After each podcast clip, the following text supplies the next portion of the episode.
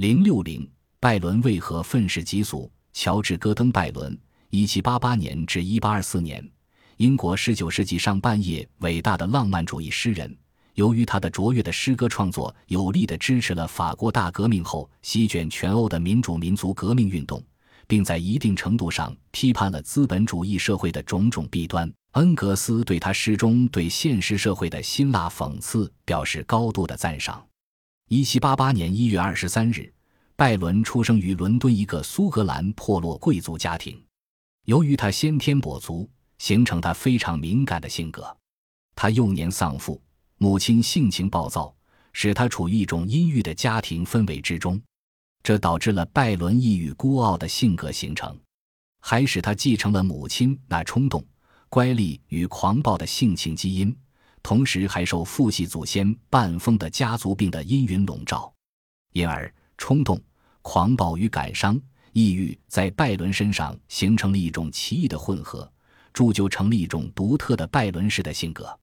冲动与暴烈使他常采取过激的言行，语出辛辣，绝不饶人，从而获得了愤世嫉俗、辛辣讽刺诗人的美名。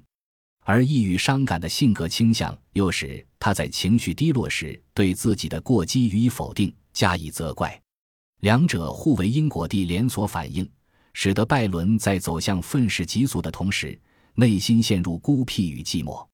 愤世嫉俗愈烈，估计感伤愈深。十岁时，拜伦家族的世袭爵位及产业——纽斯泰德寺院，使其府邸落到他身上，拜伦成为第六世勋爵。一八零五年，他进入剑桥大学学习，主修文学和历史。他很少听课，却在上学期间广泛阅读了欧洲和英国的文学、哲学和历史名著，同时也从事射击、赌博、饮酒、打猎、游泳等各种活动。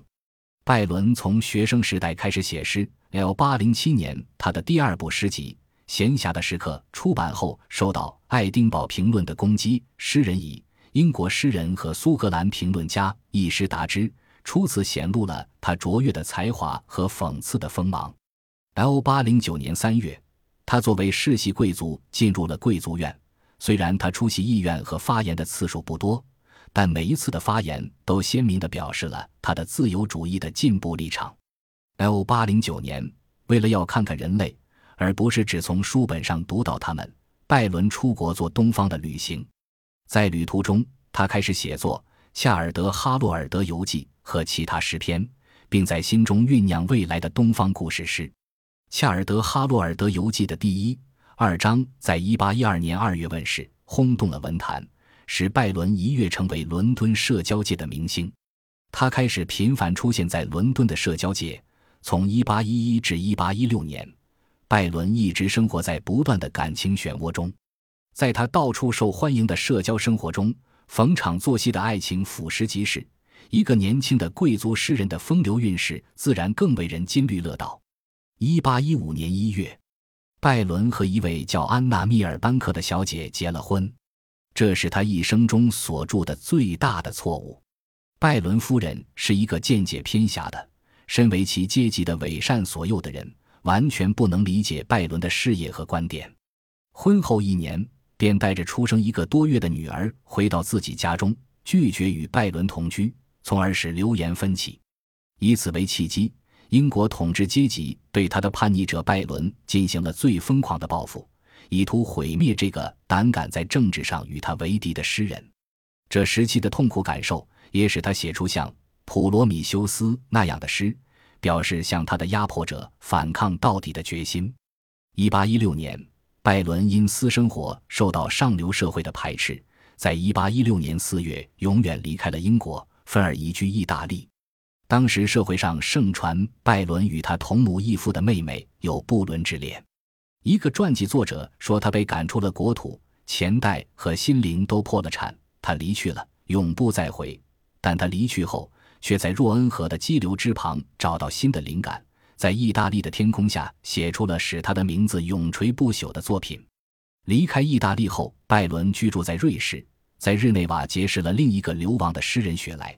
对英国反动统治的憎恨和对诗歌的共同爱好，使他们结成了密友。拜伦在旅居国外期间，陆续写成故事诗《西庸的囚徒》一千八百一十六，历史悲剧《曼弗雷德》一千八百一十七，长诗《青铜世纪》一九二三等。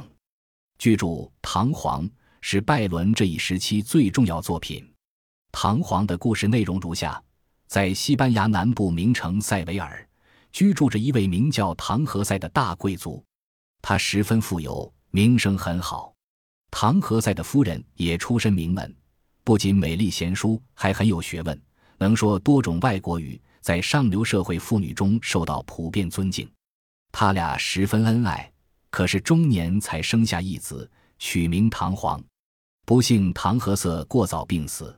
他的夫人决心把儿子培养成大人物，教给他军事、艺术、自然科学等等方面的知识，尤其是教育他要注重封建伦理道德。唐璜小时候就活泼可爱，长大成人是一表人才，在贵族子弟中非常少见。他生性风流，喜欢同姑娘们胡搅蛮缠，道德规范对他一点不起作用。十六岁时，他就同贵妇唐娜·朱莉亚发生性关系。使得上流社会舆论哗然，唐璜的母亲为了儿子的安全，只得把他送到欧洲去旅行。航船在驶往意大利的途中遭到了大风暴的袭击，船只破损，逐渐下沉。一些水手觉得没有得救的希望，要求唐璜给他们大量的酒喝，以便醉昏后沉入大海中时少受痛苦。唐璜拒绝他们的要求，痛骂他们连畜生都不如。说男子汉应该像个男子汉一样的死掉。他强迫并且监督水手们修理船舱、排除积水。在他的指挥和努力下，船终于没有沉没。他还奋力救起了落水的侍从，以及他父亲遗留的小狗。得救后的航船在海上漂流十二天后，船上再也没有可吃的东西了。水手们便开始吃人，老弱者成了首先被吃的对象。唐璜不忍心吃他的老师，被迫跳海离开了航船。他在海水中奋力挣扎，游到了西克拉提兹群岛，通以基克拉迪，被一位年轻貌美的姑娘救上了岸，把他藏在海边一个山洞中。这姑娘叫海淀，或以为海带，是希腊大海盗兰部落的女儿。她平常见着的男子都是海盗或者渔民，十分丑陋粗野，而如今眼前获得的是一个年轻美貌的男子。这使他简直像着了迷一样。很快，他俩同居了。不久，传来了兰部落在海上抢劫时出事身亡的消息。父亲一死，再无什么顾虑，于是海淀就决定公开同唐璜结婚。海淀同唐璜举行隆重的婚礼，海盗和民众热烈祝贺，狂饮通宵。正当他俩携手进洞房的时候，兰部落突然出现。他命令侍从把唐璜打倒，捆绑上船，押送到土耳其大城市君士坦丁堡（通译伊斯坦布尔），当时是首都，出售。君士坦丁堡有着世界上最大的奴隶市场，每天从早到晚拍卖来自欧亚非三洲的奴隶。所谓奴隶，全是海盗、殖民者、部落酋长和军官们从各地抓来的平民、战争俘虏、旅客等等。第二十二王朝时期的绘彩粉刷的木质华表，其中乐师弹着竖琴来表达对国王、神的象征的尊敬。诗中通过唐璜的种种浪漫奇遇，描写了欧洲社会的人物百态、山水名城和社会风情。诗歌所描绘的画面广阔，内容丰富，半装半写，加许加意，有现实主义的内容，又有奇突、轻松而讽刺的笔调。第一、二章匿名发表后，立即引起巨大的反响。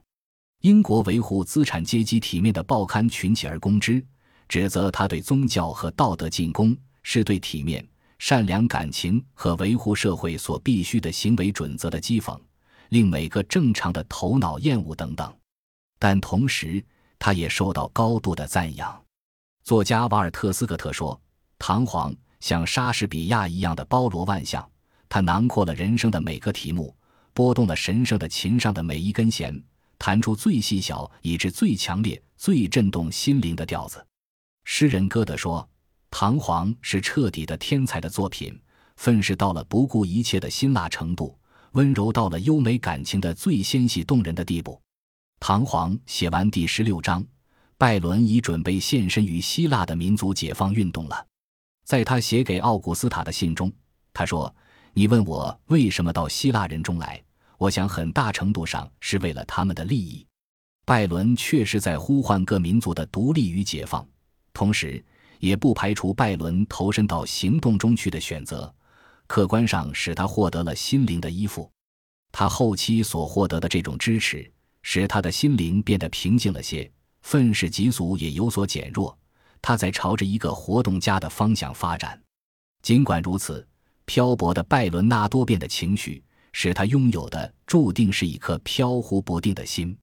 这是诗人一生最后的，也是最光辉的一页。